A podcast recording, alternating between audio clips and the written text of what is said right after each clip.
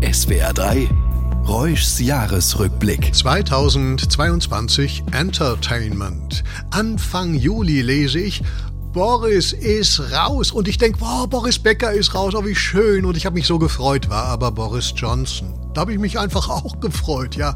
Und jetzt im Dezember, da ist auch der Boris Becker raus. So schön. Neues Spiel, neues Glück.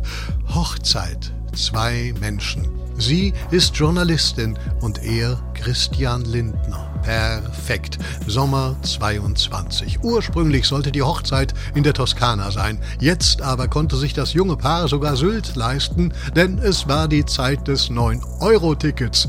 Eine Hochzeit des Reisens. Die Folge mancher Hochzeit ist leider die sogenannte Scheidung. Sie kann teuer sein und trotzdem billig und abgeschmackt. Amber Heard und Johnny Depp hauten sich die Millionenklagen um die Ohren. Anders Meghan und Harry. Ein Herz und eine Kontonummer.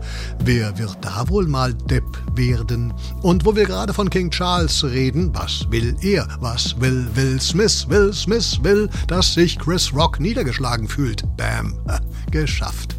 2022 gab's weiß Gott nicht bloß Oscars und TikTok, nicht bloß Eier Popeye und Honeymoon, auch Trauerfälle. Beim Begräbnis der Queen vier Milliarden Zuschauer. Das gab's noch nie. Gut, sie war ja auch noch nie tot. Auch das gab's noch nie.